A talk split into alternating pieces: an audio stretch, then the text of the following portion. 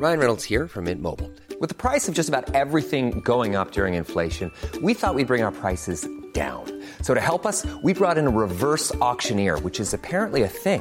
Mint Mobile unlimited premium wireless. Ready to get 30, 30, bit to get 30, bit to get 20, 20, 20, bit to get 20, 20, bit to get 15, 15, 15, 15 just 15 bucks a month. So, Give it a try at mintmobile.com slash switch. $45 upfront for three months plus taxes and fees. Promo for new customers for limited time. Unlimited more than 40 gigabytes per month. Slows. Full terms at mintmobile.com.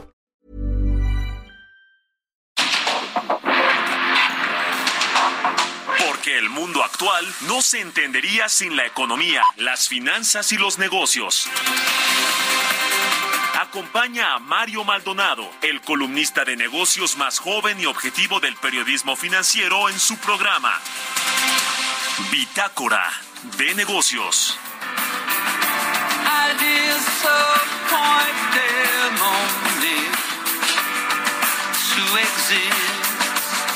I lost my place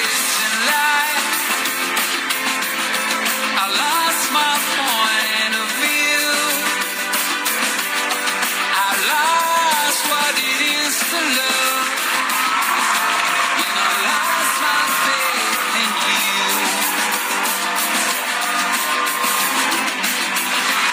I walk off my masterpiece to the nothingness greeting me. Everything smells like sympathy.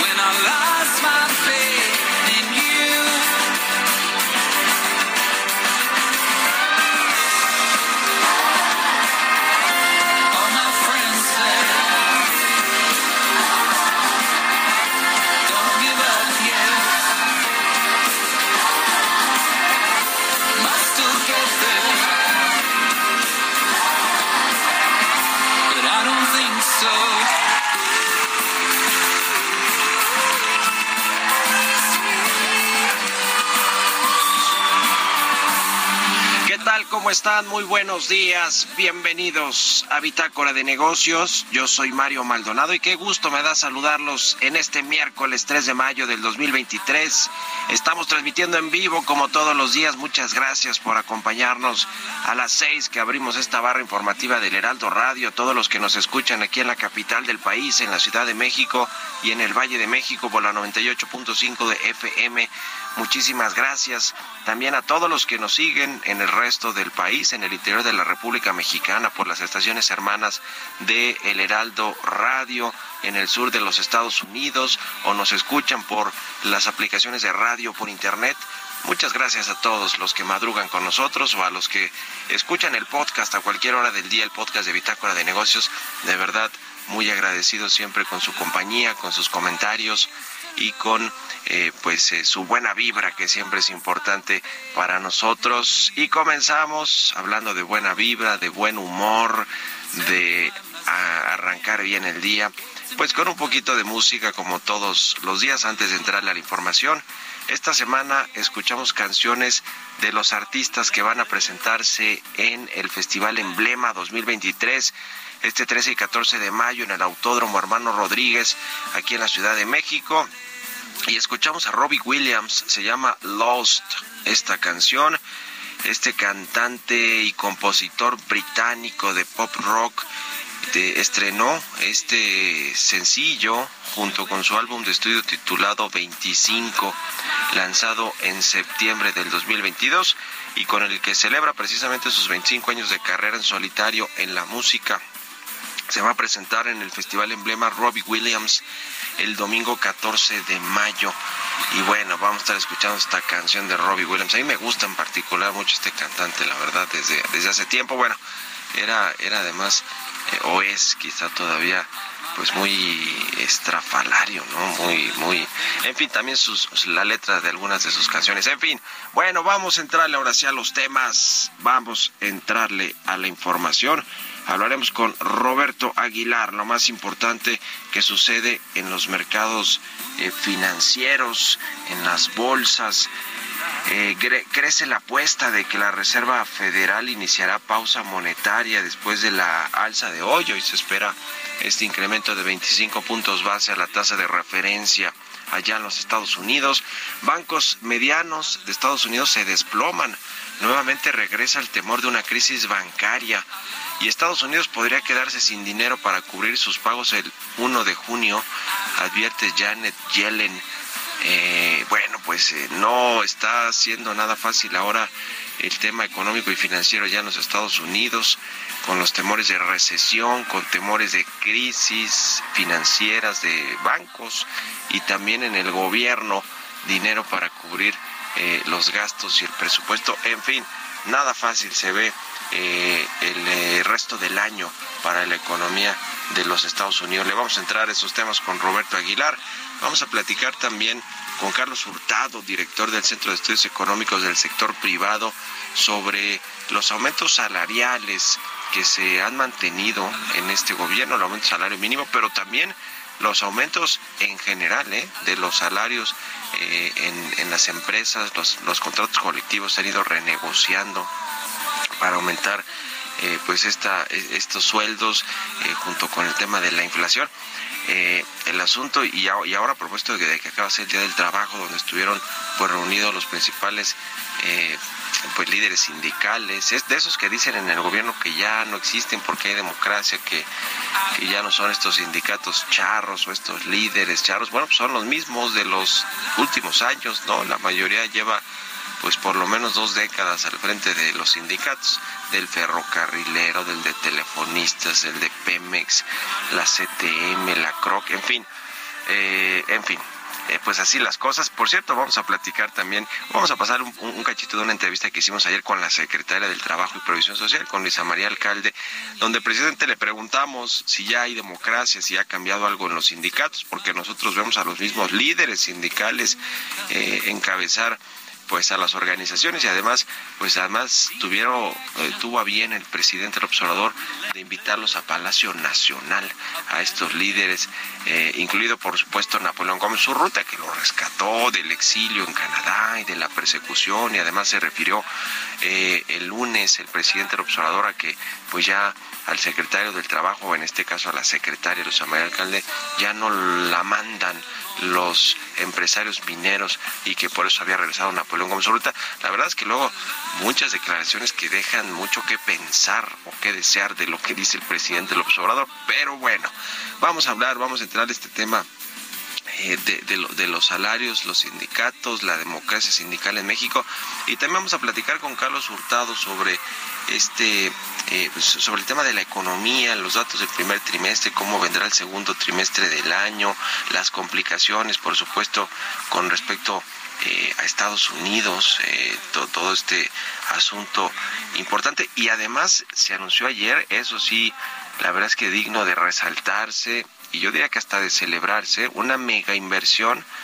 Eh, el gobierno federal dio a conocer que Mexico Pacific Limited construirá un gasoducto y una planta de licuefacción en Sonora con una inversión de 14 mil millones de dólares. No va a ser de un solo momento, seguramente tendrá varias fases esta inversión, pero bueno, pues quizá producto del nearshoring, producto de todo lo que está haciendo en, Sonora, que con todos sus problemas de inseguridad quiere colocarse como una de las eh, de, los estados pues, pues, más posicionados en el tema del litio, en el tema de la atracción de inversiones, de la generación de energías eléctricas, de energía eléctrica, en fin, en fin, le vamos a entrar a estos temas, yo le voy a platicar ahorita de Altan, ¿se acuerda de esta empresa de Altan Redes y de pues el rescate del gobierno federal que dicen que ya no rescatan empresas, pero sí, sí está rescatando por lo menos hace con muchos recursos, le voy a platicar. Y quédense con nosotros. Le vamos a entrar a estos temas y a otros más hoy aquí en Bitácora de Negocios. Por lo pronto nos vamos a resumen de las noticias más importantes para comenzar este día con Jesús Espinosa.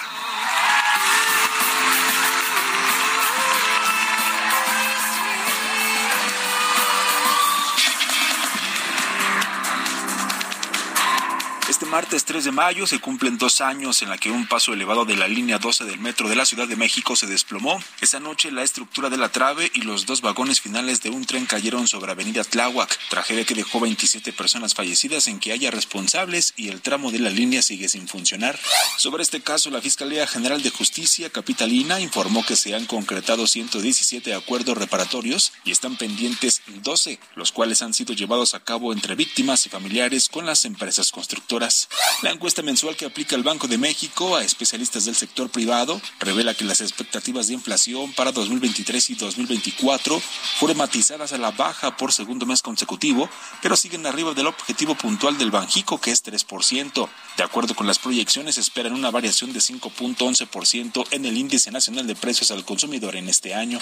Marta Delgado presentó su renuncia como subsecretaria de Asuntos Multilaterales y Derechos Humanos de la Secretaría de Relaciones Exteriores con la finalidad de dar inicio a proyectos personales y políticos que demandan su completa dedicación. El canciller Marcelo Ebrard confirmó que Marta Delgado decidió dimitir para dedicarse por completo a la promoción de la aspiración presidencial del secretario. Marcelo Ebrard reiteró que considera que los aspirantes a la candidatura presidencial de Morena no pueden llegar a la encuesta que se realizará dentro del partido como funcionarios públicos.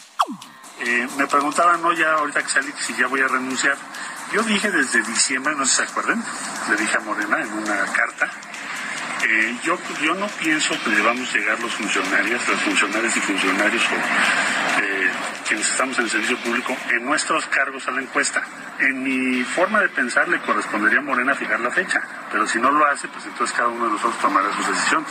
No vamos a estar tampoco a expensas a ver cuándo deciden hacer las cosas, ¿no? A mí no me han dado siquiera respuesta, lo cual me parece increíble. Entonces yo voy a buscar a los dirigentes, la y los, o lo, él y la dirigente de nuestro partido, pues para, ya que ellos no lo hacen, oigan, ¿piensan responder o no piensan responder? Un juez federal ordenó la libertad de Jesús Oscar Navarro, exdirector de Administración y Finanzas de Segalmex, porque no hay datos de prueba suficientes para vincularlo a proceso por el desfalco de 400 millones de pesos por la compra de productos lácteos. Fuentes cercanas al caso indicaron que también se ordenó la libertad de Carlos Valero Flores, ex subdirector de aseguramiento de calidad de Liconza, y Enrique Zamora Solís, subgerente de impuestos. Los afiliados a la Asociación Nacional de Tiendas de Autoservicio Departamentales prevén invertir 1.800 millones de dólares en el 2023, de los cuales 804 millones de dólares se destinarán a la construcción de nuevos espacios.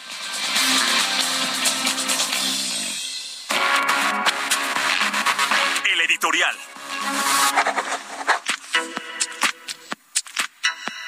Oiga, pues ya le decía, Altan Redes, que fue una empresa creada en el sexenio pasado del de Enrique Peña Nieto, un poco en este contexto de la reforma a las telecomunicaciones, al sector que se hizo y que la verdad es que generó buenos resultados, por lo menos en términos de la competencia y las tarifas de la telefonía celular, aun cuando pues hay sigue habiendo dos agentes económicos preponderantes en telecomunicaciones y en radiodifusión y que pues no ha no ha logrado el Instituto Federal de Telecomunicaciones, el regulador del sector, pues eh, digamos terminar de, de, de pues ser efectivo en el, en el asunto de disminuir la dominancia que tienen en estos sectores los gigantes de América Móvil y del Grupo Televisa. Pero más allá de eso, en general fue una reforma que, que, que, ha traído buenos resultados, que ha generado buenos réditos, de yo creo que de las mejores reformas estructurales que se han hecho recientemente y, y sobre todo en términos de los efectos que ha tenido realmente ya en la, en la, economía, en los servicios, en la calidad, en los precios, en los consumidores. Pero bueno, dentro de todo este eh, cambio que se hizo en el sector, pues se creó Altan Redes, un operador de telecomunicaciones, de de eh, privado en su momento que supuestamente pues iba a ayudar a, co conectar interconectar a, muchas regiones del país con una cobertura prácticamente de todo el territorio nacional con una mega inversión. Eh, iban a conectarse ahí muchos operadores móviles virtuales que esta figura también ya se desdibujó en México. Y bueno resulta que en este gobierno el presidente observador decidió rescatarlo. Él dice que no rescata empresas pero Altan Redes pues sí la va a rescatar y es parte del intento del presidente de retomar el control de los sistemas de telecomunicaciones del país. En este caso, de la cobertura de red Internet, con su programa de Internet para todos y de llevar Internet a todos lados. Eh, y entonces rescató este proyecto de Altan Redes, que ahora, como lo fue en su momento, que se fue a la quiebra prácticamente, ya lo tuvieron que rescatar porque no había manera de mantenerlo pero hoy parece ser un barril sin fondo de recursos públicos. El gobierno está usando los recursos de la banca de desarrollo para salvar al TAN y no son pocos recursos. ¿eh?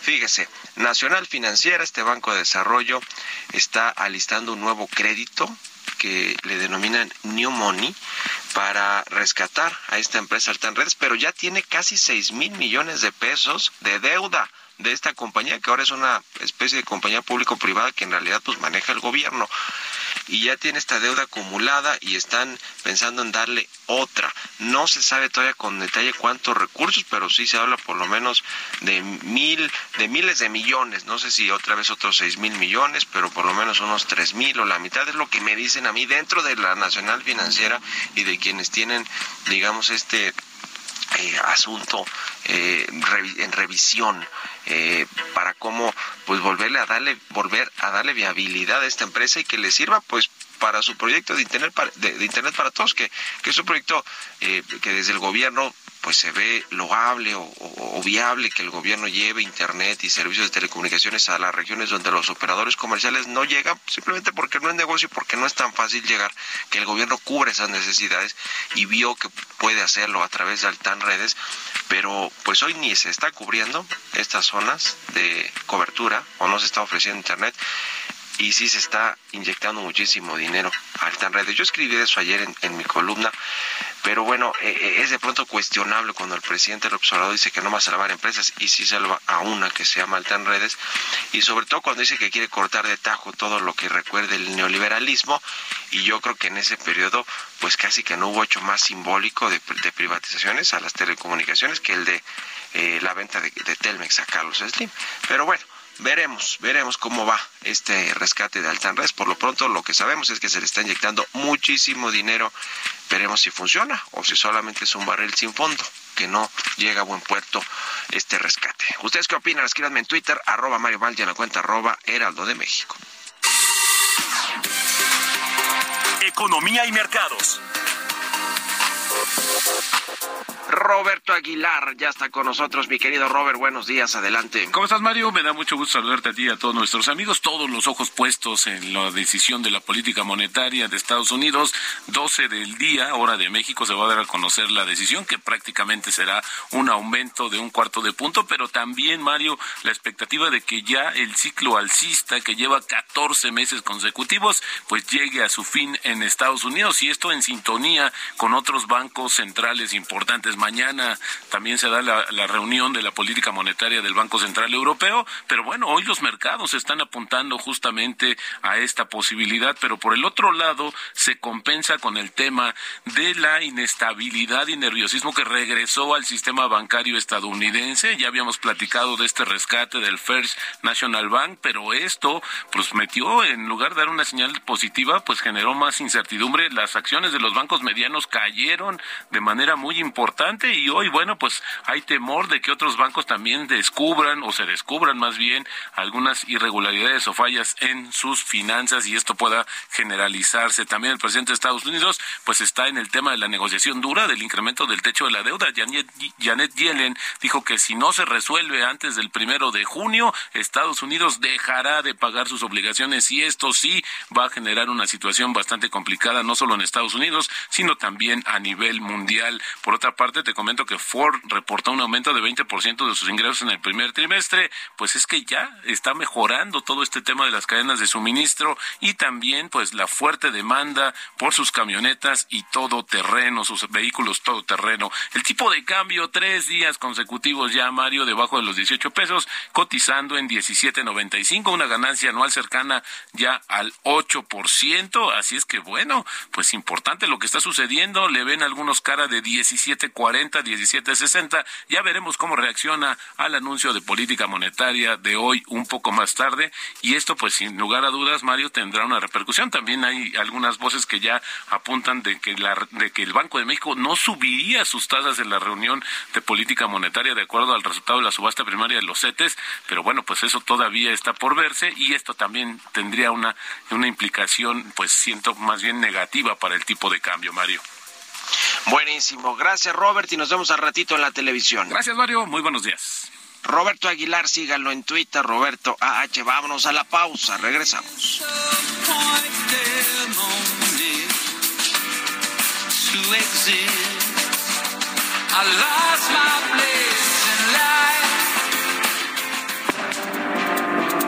Un momento continuamos con la información más relevante del mundo financiero en Bitácora de Negocios con Mario Maldonado.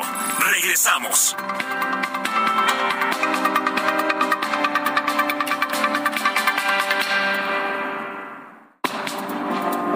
Estamos de vuelta en Bitácora de Negocios con Mario Maldonado.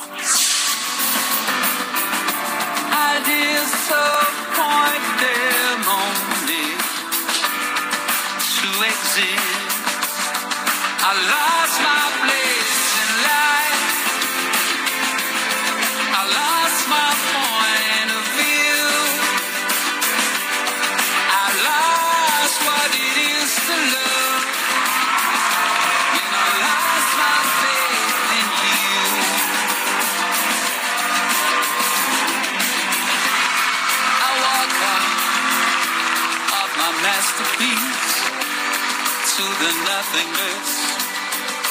Ya estamos de regreso aquí en Bitácora de Negocios. Son las 6 de la mañana con 31 minutos, tiempo del centro de México. Y regresamos escuchando un poquito de música antes de irnos con información en esta segunda mitad del programa. Estamos escuchando a Robbie Williams. Se llama Lost. Esta canción es de su más eh, reciente álbum de estudio titulado 25 de Robbie Williams, un cantante compositor británico de pop rock que va a presentarse el próximo 14 de mayo en el Festival Emblema 2023 aquí en la Ciudad de México. eh, en el Autódromo Hermano Rodríguez. Estamos poniendo canciones de algunos de los artistas que van a estar presentes en este festival de música y es el caso de Robbie Williams. Vámonos al segundo resumen de noticias con Jesús Espinosa.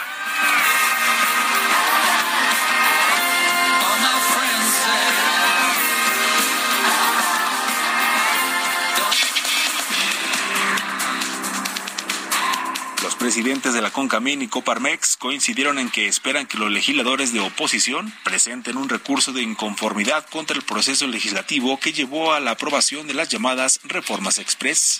De acuerdo con cifras del Banco de México, los ingresos por remesas provenientes del exterior ascendieron a 5.194 millones de dólares en marzo, alcanzando un nuevo máximo histórico al compararse con el mismo mes de otros años y un crecimiento anual.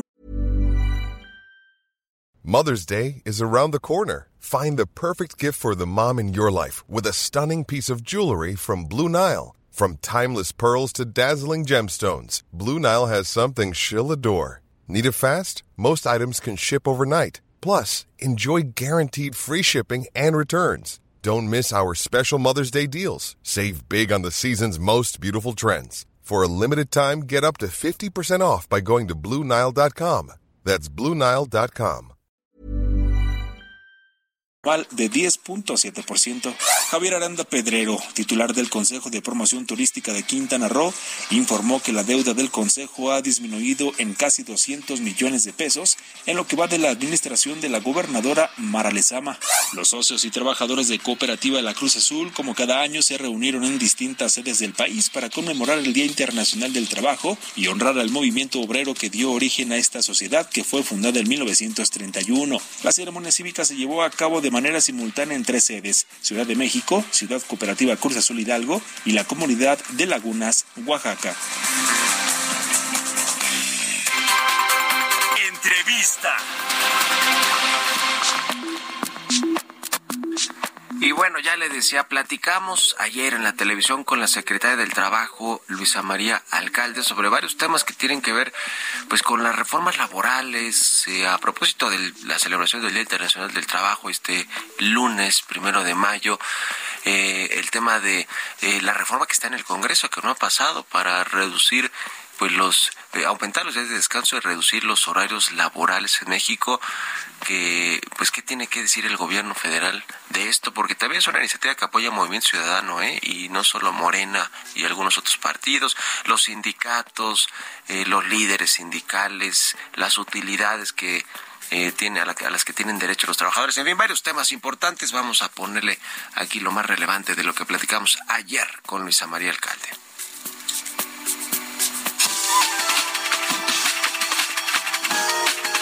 ¿Cómo está, secretaria? Muy buenos días. ¿Qué tal, Mario? Con el gusto de saludarte a ti y a todo el auditorio. Muchas gracias por estos minutos. Pues, ¿cómo les fue en Palacio Nacional que recibieron a los líderes sindicales y laborales? Y, y, y se habló también del tema de la reforma laboral que ocurrió en 2019, que ha ido consolidándose. ¿Cómo está todo el asunto laboral usted como cabeza del sector del gobierno, secretaria?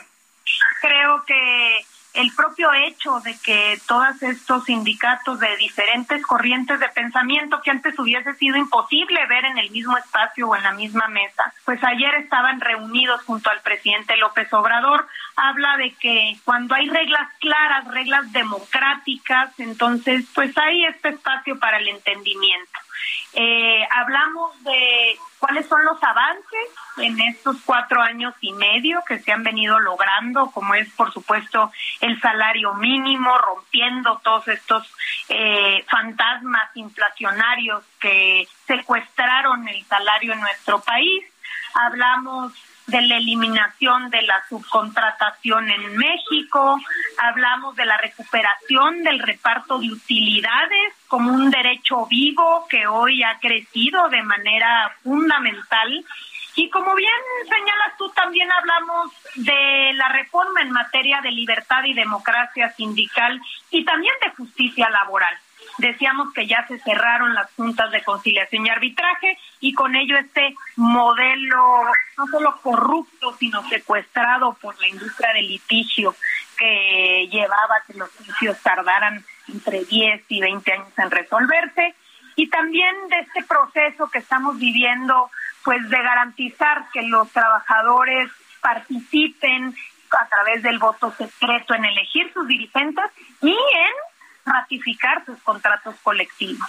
Los sindicatos de México, muy grandotes, algunos ayer los representantes de estos estaban ahí, de la CTM, de la CROC, de los ferrocarrileros, los telefonistas, el sindicato minero, el de los trabajadores de eh, petróleos mexicanos. Ya hay más eh, democracia realmente, libertad sindical, porque los líderes siguen siendo prácticamente los mismos, ¿no? Ahí no ha cambiado mucho el término en, términos de los liderazgos de los sindicatos, pero sí hay de más democracia. ¿Ha cambiado el asunto dentro del, de los sindicatos, secretaria?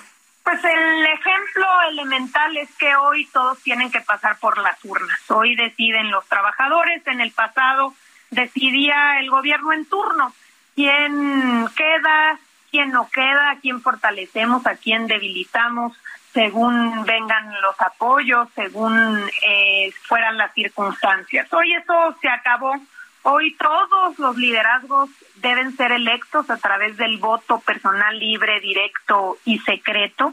Hay una nueva institución como una especie de INE laboral que se encarga que esto suceda.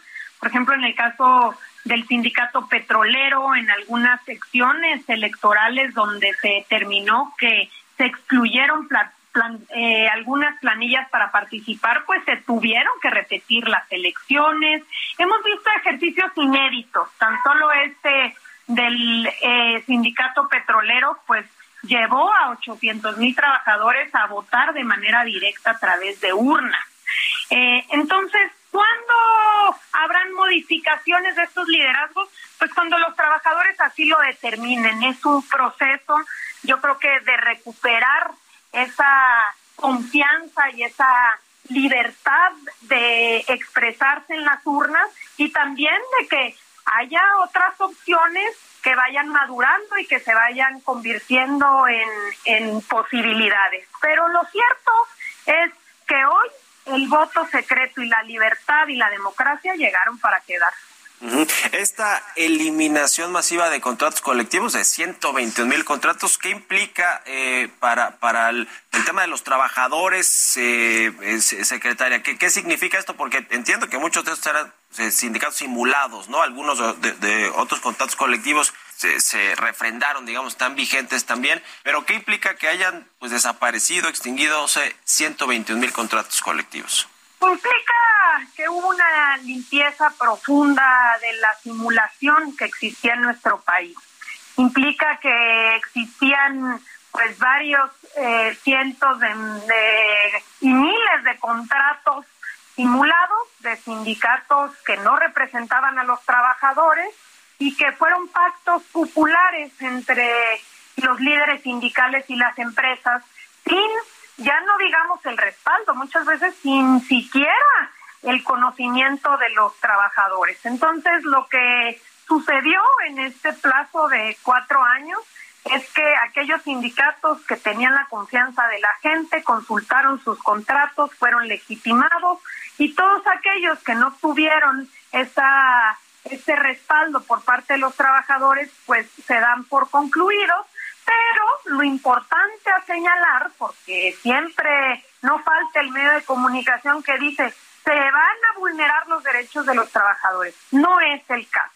Todos los derechos que estaban en los contratos colectivos, todas las cláusulas, prestaciones, eh, salarios que existían en los contratos colectivos, se respetan de manera íntegra, pero a través de contratos individuales. Eso sí, deben suspenderse ya el cobro de cuotas, debe eh, suspenderse cualquier tipo de preferencia que dé una empresa a un sindicato y se inicia como una oportunidad, una ventana de oportunidad nueva para que los sindicatos, para que, perdón, los trabajadores, que así lo desean, pues puedan eh, solicitar la firma de un nuevo contrato colectivo.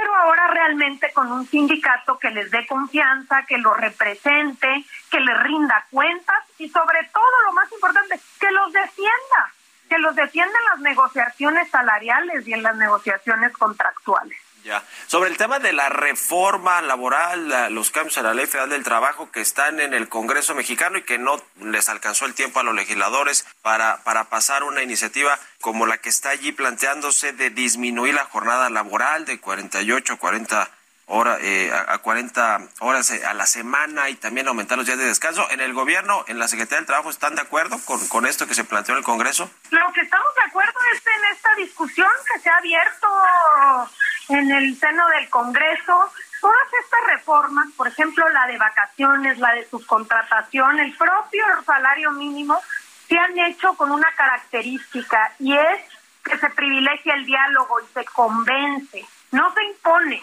Y creemos que eso es lo valioso y por eso se pueden implementar sin ningún tipo eh, de dificultad. Por eso creemos que todas las reformas que vienen y que están siendo discutidas deben contar con esta característica. Así que, eh, pues será muy importante lo que venga hacia adelante. Y hablando de prestaciones, también está este mes el famoso PTU, ¿no? Las utilidades que se entregan a los trabajadores por parte de los patrones de las empresas. Explíquenos un poquito y, y la gente también que tiene el derecho a este a esta prestación, secretaria.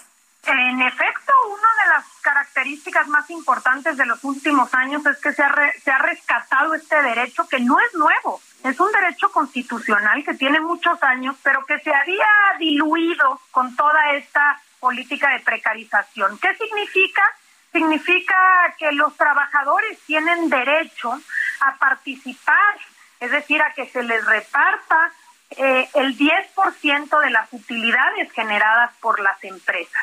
Las empresas generan una serie de ganancias, el 10% debe ser repartido por los trabajadores y en, de acuerdo a ciertas reglas que se establecen, como los días eh, trabajados, los salarios de vengado. Entonces, ¿cuándo se debe pagar? Bueno, iniciamos desde abril, se tiene hasta el último día de mayo para hacer este reparto y es un derecho fundamental que deben respetar todos los empleadores. Nosotros hemos dado seguimiento eh, puntual, también atendiendo, atendiendo denuncias, quejas que se presentan ante la propia Secretaría o incluso información, porque a veces se desconocen varias circunstancias, nosotros podemos ayudar en darles toda la asesoría gratuita necesaria y eh, lo importante ha sido que, fíjate, de 2021 a 2022 creció casi en 100 mil millones de pesos las utilidades repartidas. Te habla del cambio, es duplicar lo que se venía entregando y eso tiene que ver con el fortalecimiento de este derecho, que como el salario mínimo han resultado ser vías eficaces para una mejor distribución de la riqueza. Aprovechando el viaje, eh, una última pregunta. Falta todavía un tiempo para que termine el sexenio. Eh, es el último tramo, usted lo comentó ayer en una entrevista con reporteros, pero quiero preguntarle un poco sobre el futuro, cómo se visualiza Luisa María Alcalde, eh, va a participar en las encuestas que haya para aspirantes a la candidatura de Morena en la Ciudad de México, ¿hacia dónde se ve en el futuro Luisa María Alcalde? Por lo pronto, eh, estamos concentrados en poder consolidar la nueva política laboral, acompañar al presidente López Obrador en este último tramo de gobierno, concentrarnos en eso y luego ya iremos viendo en, el, en los próximos eh, meses, en el futuro, qué, qué, se empieza a vislumbrar. Pero por lo pronto, concentrarnos en consolidar la política laboral. Bueno, pues gracias, secretaria Luisa María Alcalde, por estos minutos y muy buenos días. Un abrazo, Mario. Hasta luego.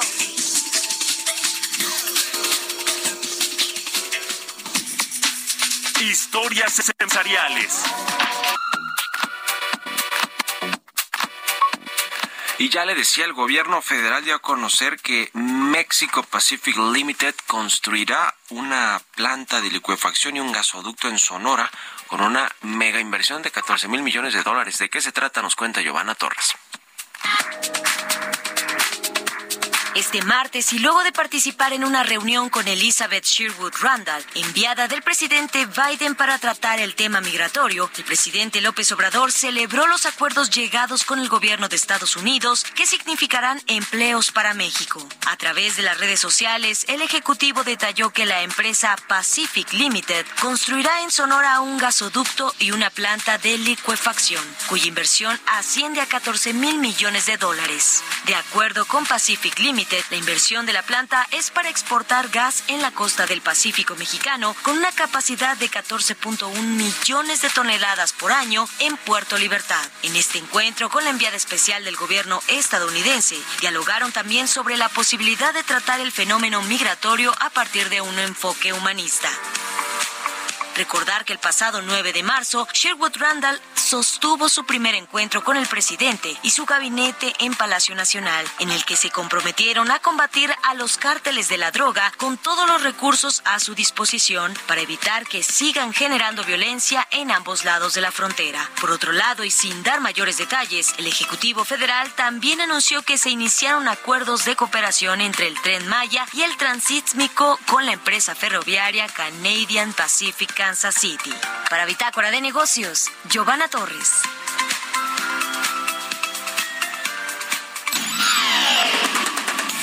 Mario Maldonado en Bitácora de Negocios.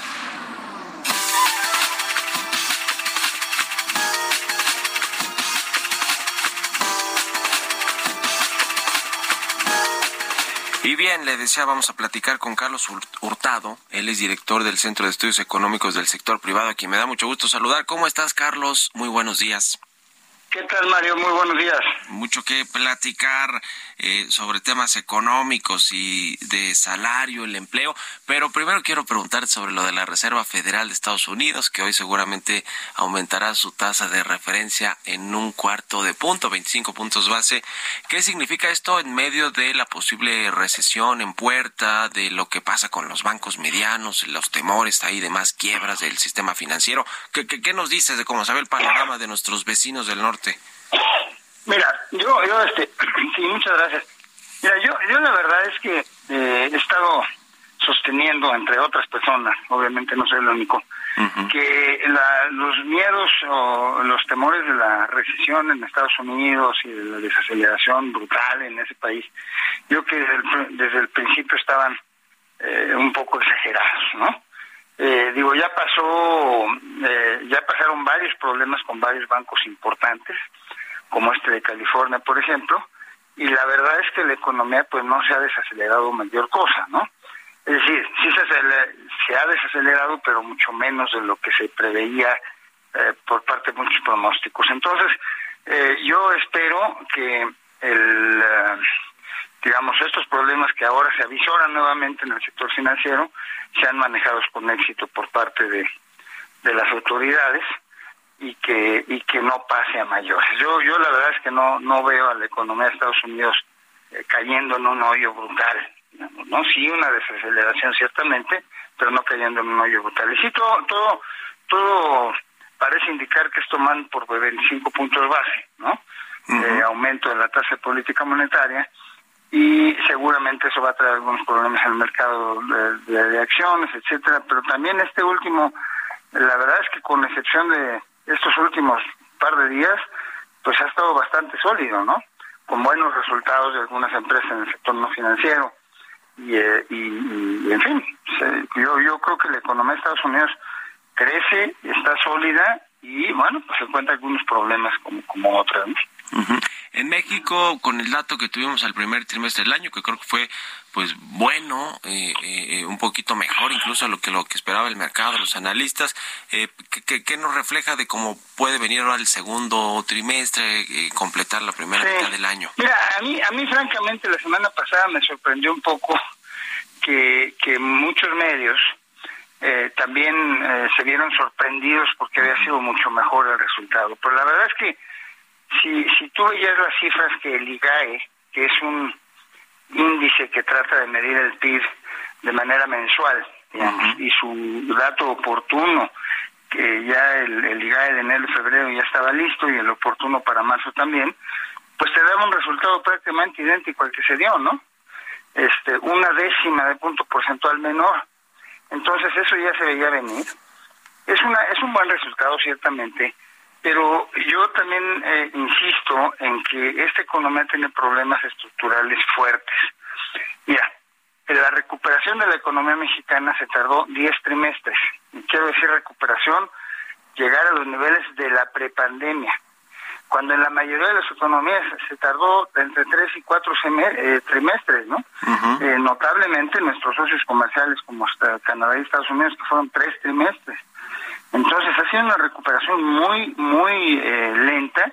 Qué bueno que ahorita se ve un poco más sólida, pero yo creo que estamos muy lejos de cantar victoria. La economía está muy débil y la productividad ha estado cayendo y el costo de la mano de obra, lo que se llama el costo unitario de la mano de obra, ha estado creciendo de manera francamente estrepitosa, ¿no?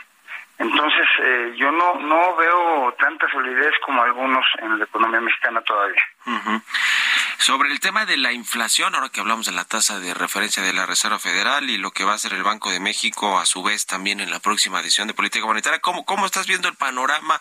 Ya parece que va desacelerándose eh, y, y junto con esto el tema de los salarios, que eso sí van para arriba, para arriba y quizá eh, pues también puedan incidir también en, la inflación. ¿Cómo están viendo el, panorama? Ese es, ese es el otro tema. O sea, con el aumento en los costos laborales que ha habido, nosotros estamos calculando que a la fecha ha habido un aumento en términos reales de los costos laborales en México de 40%, más o menos, ¿no? Es muy difícil estimar esta cifra, es, una estimación solamente, es inexacta. Y que eh, con... Eh, digamos, en el resto del no pueden crecer, de acuerdo a cómo se ven las cosas, otro 15%. Con una productividad cayendo, Mario. O sea, los salarios, digo, esto es economía uno y eso se sabe y se ha repetido, tienen que ir aumentando concomitantemente con la productividad, porque si no se pierde competitividad. Y es lo que nos ha pasado. El costo unitario de la mano de obra en México ha crecido de manera francamente brutal, ¿no? pues estaba yo escuchando a la, secretaria del alcalde, bueno, pues sí está muy bien, mayores salarios, algunas personas más contentas, Pero el problema es que ese desajuste es muy peligroso. Ya nos ha pasado. Lo que pasa es que pues mucha gente joven no se acuerda de ese tipo de problemas, ¿no? Que ya hubo en el pasado. Sí, sí, sí, sí, sin duda alguna. Entonces, estamos como que nos estamos comiendo el pastel antes de que madure, ¿me explicó? Estamos cantando eh, victorias antes que realmente estas se den en el, eh, digamos, a nivel estructural. ¿No? Y vienen más cargas para los patrones, los, las empresas con la reforma que promueve más días de descanso, menos horas laborales trabajadas por, por semana, en fin, eh, no, no, no se ve que, que, que vaya a parar, digamos, este asunto de la carga laboral para los empresarios y los trabajadores, además de todas las reformas que están haciendo sus sectores, el caso de la minería, si pasa la reforma administrativa que también está ahí en el tintero, y, y, y que seguiremos platicando porque ahora ya casi nos cae la guillotina aquí, mi querido Carlos, pero te agradezco como siempre estos minutos para el Heraldo Radio. Muchas gracias. Muchas gracias a ti, Mario, y un saludo a todo el mundo. Buenos días, es Carlos Hurtado, el director del Centro de Estudios Económicos del Sector Privado. Nos despedimos, gracias por habernos acompañado este miércoles aquí en Bitácora de Negocios. Se quedan en esas frecuencias del Heraldo Radio con Sergio Sarmiento y Lupita Juárez. Nosotros nos vamos a la televisión, al canal 8 de la televisión abierta, las noticias de la mañana. Y nos escuchamos aquí mañana tempranito a las 6. Muy buenos días.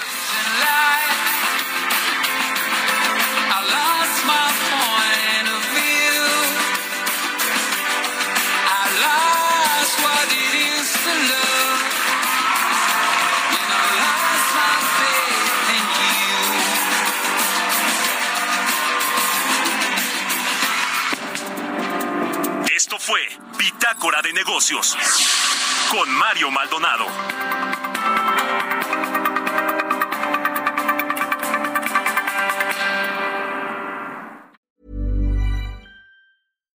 Deserves the best, and there's no better place to shop for Mother's Day than Whole Foods Market. They're your destination for unbeatable savings, from premium gifts to show-stopping flowers and irresistible desserts. Start by saving 33% with Prime on all body care and candles. Then get a 15-stem bunch of tulips for just $9.99 each with Prime. Round out Mom's menu with festive rosé, irresistible berry chantilly cake, and more special treats. Come celebrate Mother's Day at Whole Foods Market.